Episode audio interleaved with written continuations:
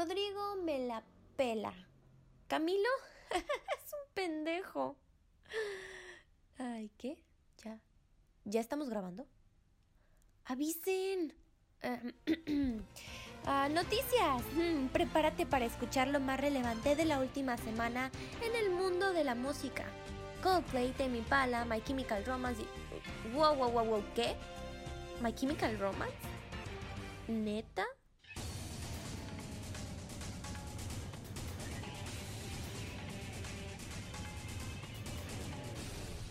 Bienvenidos nuevamente a Loader. Hola, Como podrán. Ahora estamos nuevamente con Camilo Quintero en un nuevo, Pereira. en un nuevo estudio. Está- estamos grabando hoy un episodio un poco diferente porque no vamos a hablar. En de sí no vamos a un analizar tema un disco, o un vamos a hablar de varios temas y pues... Sí, de lo más relevante que ha pasado en los últimos meses, octubre, noviembre, por ahí. Y, un- en la última semana también, ¿por qué no? Así es. Vamos a incluir algunas y cositas lo de que la va a última pasar semana. el próximo mes también. No creo que hablemos de eso, pero sí vamos a hablar de noticias. Y empecemos con una retroalimentación de la semana pasada que nos trajo cosas muy culeras, como por ejemplo, al menos en México, eh, corrupción en la CDNDH. Nos trajo lo de la familia Levarón, que estuvo En sí, ese estuvo muy, muy feo. O sea, Sí, no vamos a chistes de eso. no. Y también nos trajo el regreso de My Chemical Romance, que eso también estuvo muy culero. Uh. Y no vamos a hacer chistes de eso porque todo lo que vamos a decir va a ser verdad. Pero queremos empezar con lo que considero una de las cosas más desafortunadas. Y es el lanzamiento del tercer sencillo del nuevo disco de Coldplay que ahora parece inminente. ¿De quién? Coldplay. Coldplay. Hablemos de Coldplay No sé primero. quiénes son. ¿Quiénes son? ¿Quién es Coldplay? Es una banda del 2000 que Una sacó banda de mierda. Del que 2000. sacó, no, no de mierda, sus primeros tres, dos, tres discos, tres discos y medio son buenos. culo. ¿Cuál es el y medio? el y medio es el Viva la Vida. El Eh, Viva la. Vida, güey, está Puede ser. medio- Parachutes para mí se me hace una mamada. También el Viva la Vida. Excepción de la canción Viva la El Vida. Viva la Vida es buen disco. O sea, no es buen disco, es La medio canción buen Viva disco, la Vida es, buen- es una buena canción. Y su disco de A Rush of Blood. Sí, o sea, es- El- ese disco es bueno. Y de ahí en adelante solo han habido o sea, puras desde Viva la canciones Vida, ah, son, son bandas de mierda. sencillo. Bandas de sencillos. Sí, como la de Fix You. Ese No es cierto, ese, ese en el X and J está muy bueno ese disco. Sí, Jay. Ah, Está bueno, o sea, Bueno, para ser Coldplay está muy bueno. Sí, es sea- lo mejor que han sacado. Coldplay no está caracterizado por ser una banda realmente talentosa, pero sí se caracteriza por ser una banda... O sea, sí, talentosos sí son. O sea, Chris Martin es un buen cantante y, y en general los demás músicos tienen ahí lo suyo, pero juntos como tal y haciendo canciones no creo que sean una banda que valgan 100% la pena.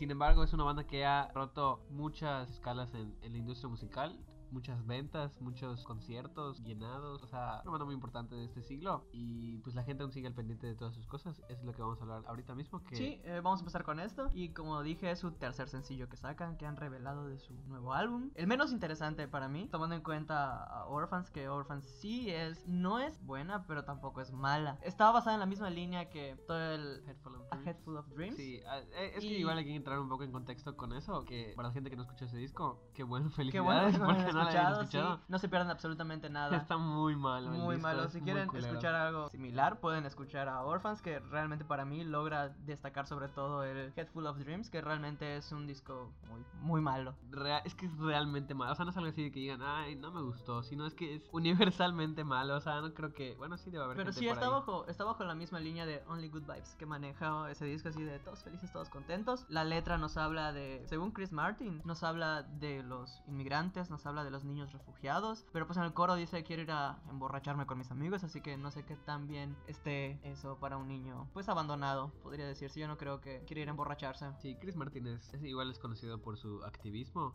Y en general, la banda siempre ha estado muy pendiente de esas cosas. Pero Saludos, mono. igual que YouTube, se hizo como un YouTube Igual- más reciente. Sí, igual de culeros. Pero no, YouTube a mí sí me gusta. YouTube es buena banda. Arabesque. Arabesque. Arabesque.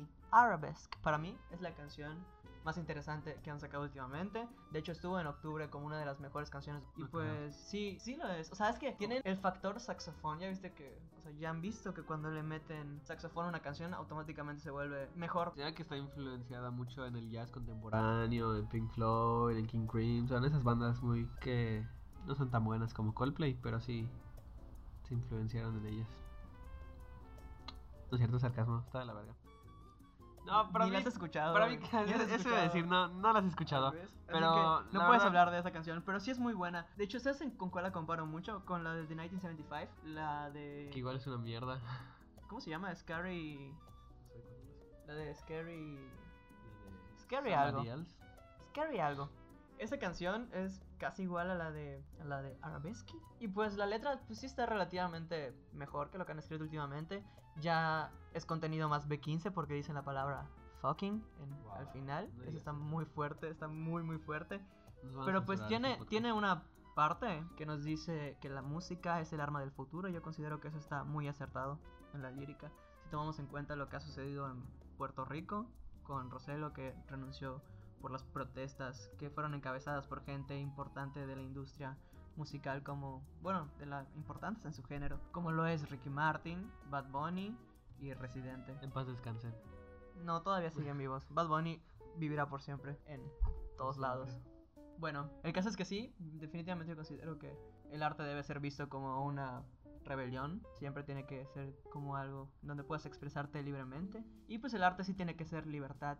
Que es lo que nos transmite esa canción, que para mí es la más interesante que han Sí, sacado. pero más que libertad, o sea, por ejemplo, Coldplay nunca, no, no, no tiene como que un mensaje de rebeldía, sino más como un mensaje de pacifismo. Sí, de pacifismo, claro. Amor y paz, y está de la verga.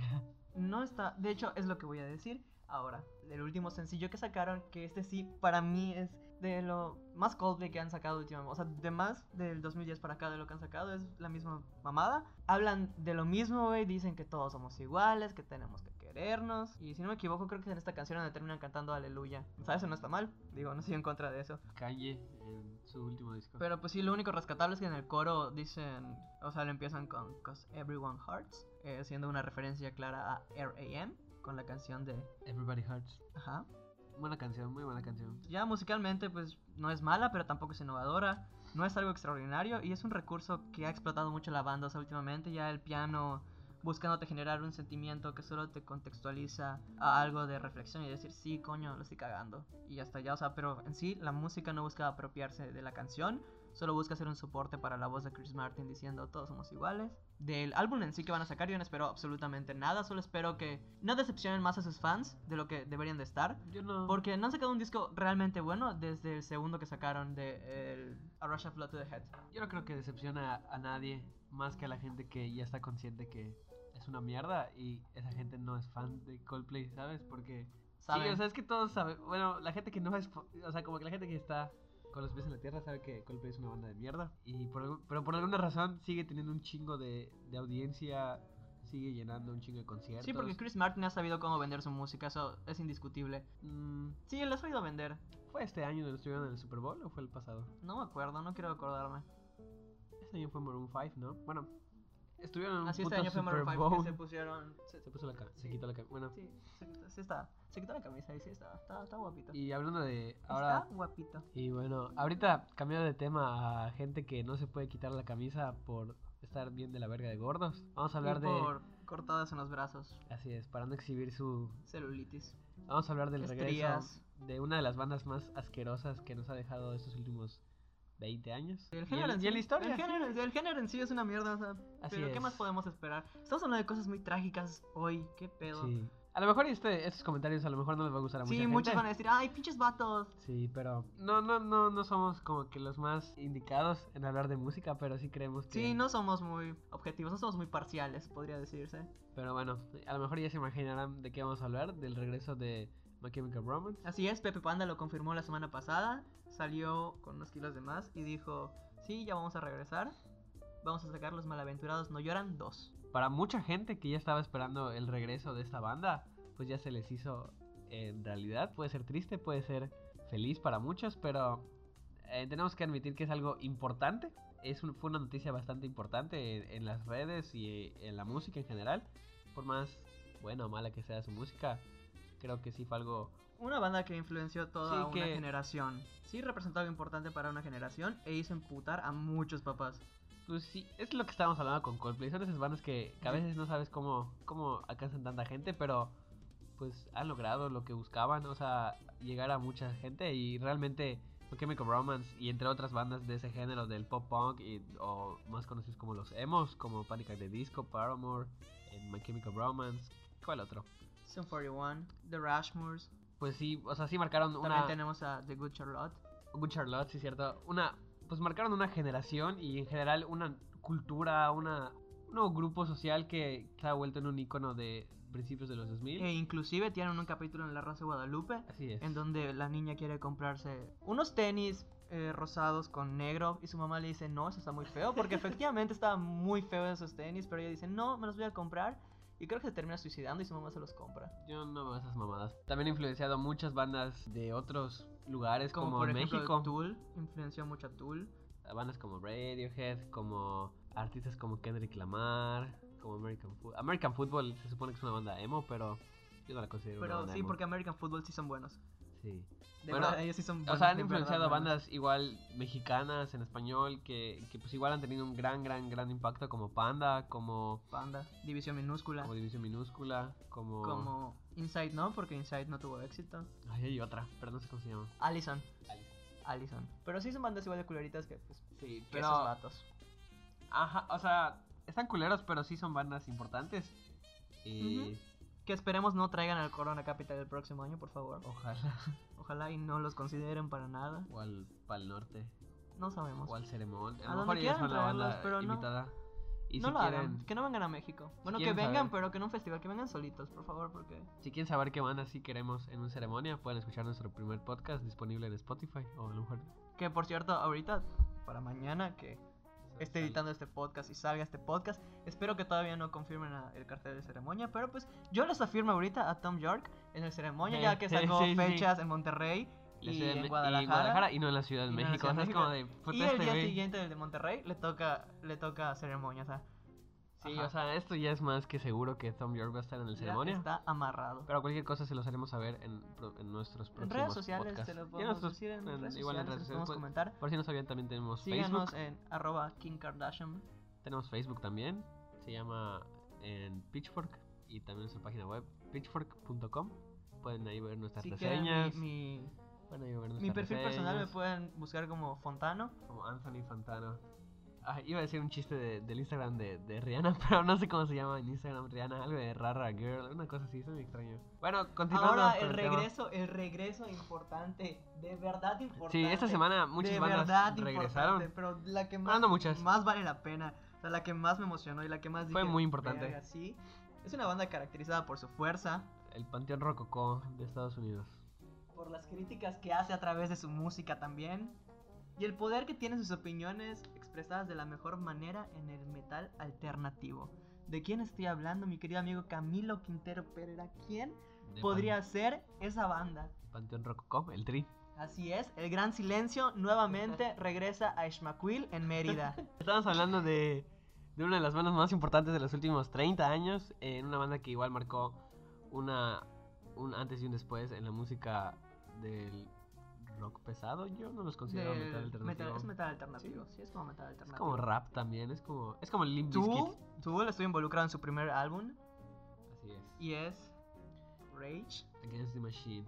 Rage Against the Machine regresa en un momento importante de Estados Unidos. Y Latinoamérica, según yo, igual tuvo que ver parte de los de toda la crisis que ha habido en Sudamérica, en lugares como Chile, como Perú, porque su anuncio, el anuncio de su regreso lo dejaron claro en una foto en Instagram con era una foto de la protesta en Chile, anunciando nuevas fechas de, o sea, fechas que iban a presentarse en lugares como El Paso, Texas, donde igual hay- Hay un santo desmadre. y en otros lugares, no me acuerdo cuáles. Pero sí, o sea, sí fue algo bastante importante. Algo que sí llamó mucho la atención de de... todos los medios en general. de porque mucha, realmente mucha, es mucha una banda gente. que ha impactado demasiado. Y para adentrarlos a este mundo extraño de Rage Against the Machine, que muchos habrán dicho así de, oh, ¿quién es Rage Against the Machine? No han estado juntos. Lo mismo que pasó con Tool cuando sacó disco Tool, nadie entendía por qué Así chingados es. Tool estaba apareciendo en todos lados. Es casi lo mismo. Pero la diferencia es que Rage sí ha tenido momentos icónicos en la música. Como por ejemplo, son la banda que más fuerte ha tocado en el Saturday Night Live. Y los pararon a la mitad de su presentación porque pusieron la bandera de Estados Unidos volteada sobre sus amplificadores. Han sido una banda que han generado mucha controversia a lo largo de, de su carrera, pero con razones realmente políticas y realmente válidas. Creo que han sido esas bandas que, que además de tener la voz para promover su música, también promueven el mensaje como, como personas y dentro de su propia música siempre han promovido esa... Y esa- lo hacen con la misma violencia y ese fuerza. No y violencia, no violencia, sino con la rebeldía y la fuerza que el mismo género. Sí, o sea, se- por las cosas que el mismo género se caracteriza. o sea, no son Coldplay, como ya Definitivamente no son Coldplay. Ellos sí promueven cosas como Coldplay, pero de una manera más ortodoxa que sí funciona. Voy a hablar ahorita de la portada de su álbum debut. Eso iba a decir. La Háblalo, portada de su... háblalo, háblalo. ok, me- Gracias por cederme el mic. Gracias por cederme el mic. Pues en la portada de su álbum debut encontramos a un monje budista posando de la manera más cómoda en medio de la calle. Pero ¿qué es lo que le sucedía a este monje budista que El- estaba posando en medio de la calle? Teach Kwang Dur. Sí, ese güey se estaba quemando a lo bonzo enfrente de un montón de seguidores porque en ese tiempo, en el 63, estaban persiguiendo a los budistas por el gobierno de, en, de Ngo Dinh Diem. Eso fue en Vietnam. Y pues fue una foto que en su tiempo causó mucha polémica, de hecho hizo que John F. Kennedy le retire el apoyo al gobierno vietnamita. Y pues sí, fue muy, muy comentada, ¿no? Y que los hayan puesto, lo hayan puesto en su álbum debut, ya daba la idea de que iba a ser algo muy pesado, iba a ser algo muy fuerte, iba a ser algo muy cabrón que iba a impactar. Y efectivamente encontramos uno de sus más grandes sencillos que es Killing the Neyman. Que es una canción que creo que mucha gente ya ha escuchado y es imposible. Si ya fuiste a McCarthy's, da huevo, ya la escuchaste. Antes era, creo que un. Era una cortinilla para un programa de telehit. Killing in the. Sí, era, Bueno, pues aquí- canción. Bueno, yo aquí antes de eso tengo un dato que dice que el fotógrafo, el, el que hizo la fotografía, Malcolm Brown, ganó un premio Pulitzer eh, gracias a esa fotografía. Y si quieren buscarla, o sea, neta, búsquenla porque tiene, no solo es una fotografía, es una secuencia de fotos en Sí. donde se muestra cómo se quema poco a poco el güey. Es una foto bastante... Son fotos bastante perturbadoras, Sí. como diría mi amigo Dross. Un saludo si nos escuchas. Pero dentro de ese mensaje sí tiene un mensaje muy fuerte y que pues, nos deja reflexionando sobre las políticas y la guerra, sobre todo en ese entonces que es la guerra de Vietnam. Bueno, retomando ya Killing the Name y para un previo de lo que voy a comentar que fue lo que pasó en el Lollapalooza del 93 es que esta canción fue inspirada bueno la canción en sí habla de el racismo que emitían los policías de Estados Unidos y la fuerza con la que trataban a la gente de piel oscura o piel de color por así decirlo esta canción en su versión original decía 17 veces fuck y pues eso era mucho odio para la radio y la tuvieron que quitar. Entonces, estos güeyes en el Lollapalooza del 93, como estaban muy enojados porque les habían censurado su más grande éxito, pues dijeron, ¿qué vamos a hacer? Estamos en letras pequeñas, en el festival más importante Estados Unidos, nadie nos conoce y necesitamos, sí, y necesitamos no decepcionar al público porque no iban a poder tener la presentación porque el vocalista Zack de la Rocha estaba enfermo de la garganta debido a que llevaban pues ya la gira ya avanzada y pues está muy cabrón como canta ese güey y pues dijeron ¿qué podemos hacer? nos censuraron la canción yo no puedo cantar entonces nos ponemos cinta en la boca nos quitamos la ropa y salimos con las siglas PMRC Aquí está la imagen por si la quieren ver. no es cierto, es un broma porque es un podcast. ¿qué significa PMRC? Parents Music Resource Center Wow. y fue una organización creada por esposas de políticos que estaba detrás de la censura musical, Ah. alegando que la música emergente, considérese emergente como rap en ese tiempo, Sí. metal, hip hop, era música que incitaba al consumo de drogas y que era un peligro social. Entonces estuvieron 18 minutos parados desnudos frente al público con la boca tapada en contra de esta organización. Si quieren saber un poco más de esta organización, yo les recomiendo el video de Music Radar Clan que se llama Parent Advisory, sorprendente historia detrás de esta etiqueta. Es un video Bueno, que pues, tendrá sí. un contexto histórico sobre esa sociedad, que es una mamada y que se ha vuelto un icono de muchas de las portadas de, de varias artistas de, de rap o de cualquier música que use contenido explícito. Pero más que como una advertencia, ya se vuelve un sello de ciertos artistas, porque según yo ya no es necesario poner la etiqueta de Parent Advisory, pero mucha gente lo hace por querer, porque sí. Porque ya se ve bonito en los Sí, discos se y representa, le da fuerza, le da- la neta le da fuerza al, Sí. al disco. Y pues siendo una banda de letras pequeñas logró causar más impacto que lo que lo hizo Red Hot Chili Peppers. Así es, como siempre en toda su carrera. Ah, un comentario breve de la Lollapalooza. ¿Saben por qué inició la Lollapalooza? ¿Tú sabes por qué inició la Lollapalooza? ¿Ustedes saben por qué inició la Lollapalooza? Bueno, para empezar, ¿sabes no, quién es no, el, amigo. el creador de la Lollapalooza. Lola. No, el vocalista de Jane's Addiction. Que no recuerdo cómo se llama ese güey. Pero es el vocalista de Jane's Addiction. Ajá. Y el Lollapalooza inició porque era la gira de, era la gira de despedida de Jane's Addiction. Entonces ese vato dijo, vamos a hacerlo chingón. E hicieron ese, ese evento. Y pues les quedó muy chingón. Y, y así es como nace el. Wow. En resumen, eh, de los dos regresos que han habido, My Chemical Romance ha sido bastante interesante. Eh, ha sido una noticia bastante interesante, pero... Está muy fuera de contexto, no tenían motivo para regresar realmente. El Han movimiento pasado- estaba muerto. Ajá, han pasado más de 15 años desde... La gente, la gente que escuchaba a My Chemical Romance ahora están gordos, obesos y juegan Y ahora LOL escuchan- todo el día. Y ahora escuchan a Tony Pilots. Como el pro- Ah, como el mismo 1975. vocalista. Pero Ah. pues en cuanto a Tom Morello y a Zack, no tuvieron un mejor momento para decir su regreso como este. Sí, con los movimientos que han surgido. En esa crisis que ha habido sí. en el mundo, creo que sí necesitamos gente con mucha... Energía que nos diga, te están haciendo pendejo, por favor no dejes que te hagan pendejo. Y, y de una manera muy interesante, o sea, porque, o sea, Rage Against the Machine se ha, se ha colocado como una de las bandas más importantes de todos los tiempos. El disco, su homónimo, es un disco muy bueno, muy, o sea, más, o sea, fuera del mensaje que quiere Está dar. en la lista de Rolling Stone de los 100 discos que tienes que escuchar antes de morir. Y ahora sí, ahora sí, ahora sí, y vamos a hablar. ahora sí vamos a hablar de algo muy. Podría ser interesante. Yo quiero escuchar tu opinión, Camilo.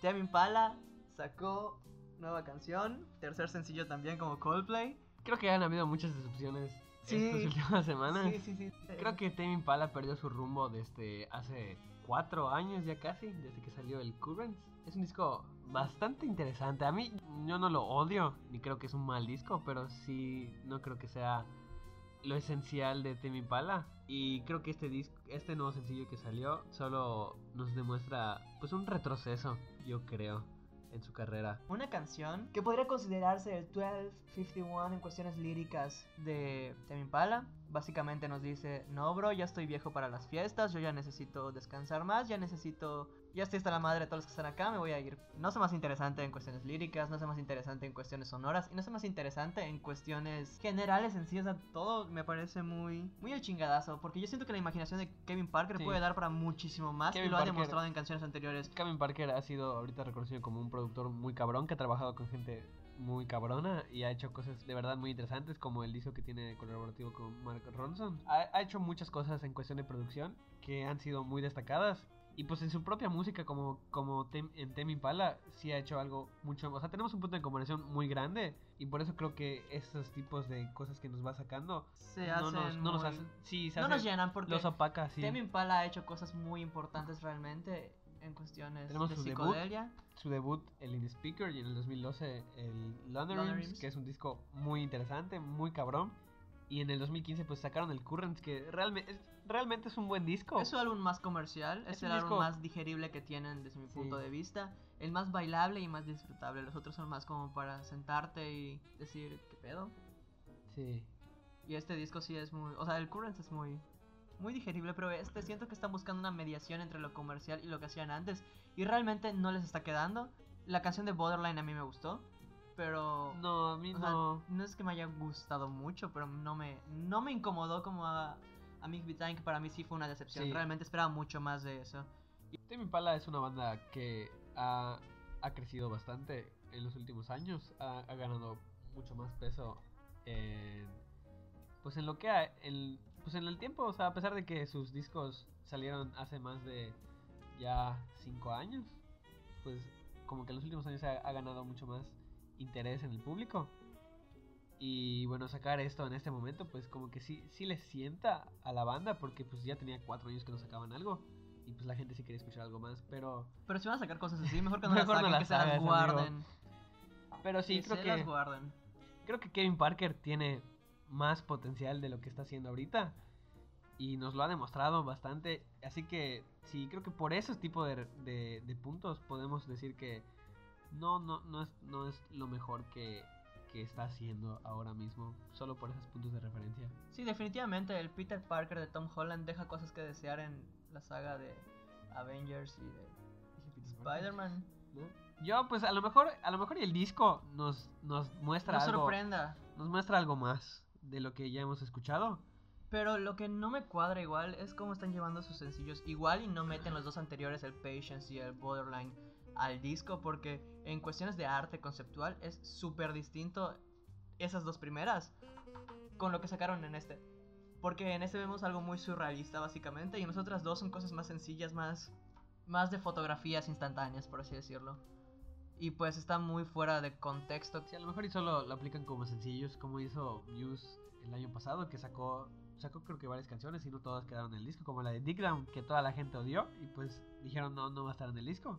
Y sí, y sí se, se entiende porque sí eran canciones que, a lo mejor y no cabían ahí. Aún así el disco terminó siendo una mamada, pero pues sí, sí, sí entendieron ese punto de que pues están haciendo un disco y tiene que tener pies y cabeza. Así es, tienen que darle forma, no pueden hacer algo... No pueden hacer un trabajo de equipo en donde todos dicen yo hago una parte y la uno mañana que lleguemos a la escuela. O a menos Que- sean los Beatles y ha- hagan, hayan hecho el Cosas White Album. Sí, Porque eso es un disco que literal así funcionó y es uno de los discos más importantes de la historia. Pero no, no son Tame Impala no son los Beatles. No, A pesar de que mucha gente ha comparado a Kevin Parker con John Lennon. que no deberían de hacerlo. Eh, sí, tienen una voz similar, pero No sí creo que hacerlo. sí, no deberían. No deberían. Y ya igual para cerrar, otra noticia que creo que no mencionamos y creo que se contextualiza igual con lo que en nuestro podcast anterior, el de Kanye Diosito West, que ya está disponible en Spotify, por si quieren escucharlo y en Y el primero también, el Retrospectiva para el Norte, pueden encontrarnos en Spotify si nos están escuchando en SoundCloud. Contextualizando un poco más la situación que Kanye West ha, ha dejado en sus últimas entrevistas, este pendejo ya confirmó que sí se va Ah, a sí postular cierto, ¿Cómo no para, de eso? para presidente en el 2024. Kanye West se va para presidente en 2024. Yo que sí va a ganar. Yo digo que va a ser una mamada. Yo que sí va a ganar, pues sabemos que su mejor amigo es Donald Trump, el actual presidente de los Estados Unidos. Y Kanye West es una de las personas más importantes el- eh, de los últimos años. Tiene una... Pero es importante porque su reputación es tanto buena como mala, entonces no podemos saber qué Es nos que es igual que espera. Donald Trump, o Sin sea... embargo, tomemos en cuenta que la mayoría de las personas de Estados Unidos votaron por Trump. Esto es algo que Muy- puede ser muy chistoso, pero poco- sí da miedo. En cualquier momento aprieta el botón de la bomba nuclear y nos lleva a la verga a todos. Y- Sí, pero tendríamos un de, botón de de bomba. primera dama a Kim Kardashian. Creo que eso sería lo peor del caso. Yo creo que sería lo más importante. No, sería lo peor del caso que Kim Kardashian sea la primera dama en Estados Unidos. o sea, a mí me daría mucha pena decir, oye, ¿qué pedo? ¿Quién es tu presidente? Yo sí estaría orgulloso de decir Kanye West, güey. No he escuchado el, sus- el My Beautiful Dark Twisted Fantasy. Ese cabrón es mi presidente si yo fuera de Estados Unidos. Y bueno, pues sí, es una Pero noticia... como soy de México, yo digo que AMLO es mi presidente. Y ese güey ya tuvo éxitos muy importantes. El de me canto, canto, pum, pum. Bueno, pues sí, fue una noticia que pasó esos últimos días y, y pues igual termina, se complementa con lo que mencionamos eh, de, las, toda- de las tantas estupideces que Kanye ha hecho a lo largo de su carrera. Y si quieren escuchar igual nuestra opinión del- de, su último disco, de su noveno disco, pueden escuchar el podcast. Y creo que ya eso es todo. Quiero agregar un comentario a esto. Se me hace un poco, un poco cómodo, un poco práctico que Kanye West haya vuelto cristiano y una buena persona justo cuando anuncia su candidatura a las elecciones. Es algo muy raro, Sospechoso. es algo muy sospechoso y algo que se acomoda muy bien. Tiene tiempo suficiente para limpiar su imagen pública y poder tener una buena contienda. Así que no sé. La doctora Polo igual va para presidente de Estados Unidos. Y pues sí, con esto terminamos. Yo quiero dar mi recomendación de la semana, que no tiene mucho que ver con música, sino es más bien la sexta temporada de Boya Horseman. La primera parte, ya. La primera parte de, de dos partes, que se supone que ya es la temporada final. Y si quieren verla, está disponible en Netflix. Es una. No creo que sea. De todas las temporadas que nos han dejado, no creo que sea la mejor, pero sí te llena esa melancolía sabiendo que ya es, que ya es la última temporada. Y se les recomiendo bastante. Tiene, tiene un soundtrack muy interesante tiene un cover. No sé si sepan, el, el intro de, de la serie lo hizo Patrick Carney junto a su hermano. El Patrick Carney es el baterista de, de Black Keys, una de las bandas de rock blues más interesantes de los últimos 20 años. Que no fueron contempladas en una lista de los mejores discos de la década. discos muy cabrones como el Brothers, el Camino, El hasta el Turn Turn Blue. Blue. Y, Y no fueron contemplados en la década, pero eso es de otro, Otro tema. podcast. Otro podcast. próximamente. Quédense con nosotros, suscríbanse. Y yo les recomiendo una película que la voy a recomendar de aquí hasta que la estrenen en cines, pero les voy a dar un tip, la pueden ver en Estremio como todas las películas del universo. Vean Parasite. Yo, Parasite es una de las mejores películas del año, yo me atrevo a decir que la mejor. Ahorita en Estados Unidos rompió en la taquilla, superó a No Manches Frida 2 como una de las películas más taquilleras en el extranjero. O sea, Real, dato de real. extranjero, de extranjero. O sea, Películas dato real extranjeras, que sí, No Manches Frida era la era la más taquillera. más taquillera del año em, como película extranjera en Estados Unidos. Ahorita ya lo es Parasite, pero Parasite es una joya de película, neta, véanla. Cuando yo la terminé de ver, dije, dejen de hacer cine, ya no tiene caso seguir haciendo cine, acá termina todo. y Yo pues la ya eso es todo. Caso cerrado. Así es. Sígueme en Instagram, yo soy Bad Girl Riri. Tengo 76 millones de seguidores por si me ven. Y tengo la palomita azul para que no se confundan. Adiós. Bye.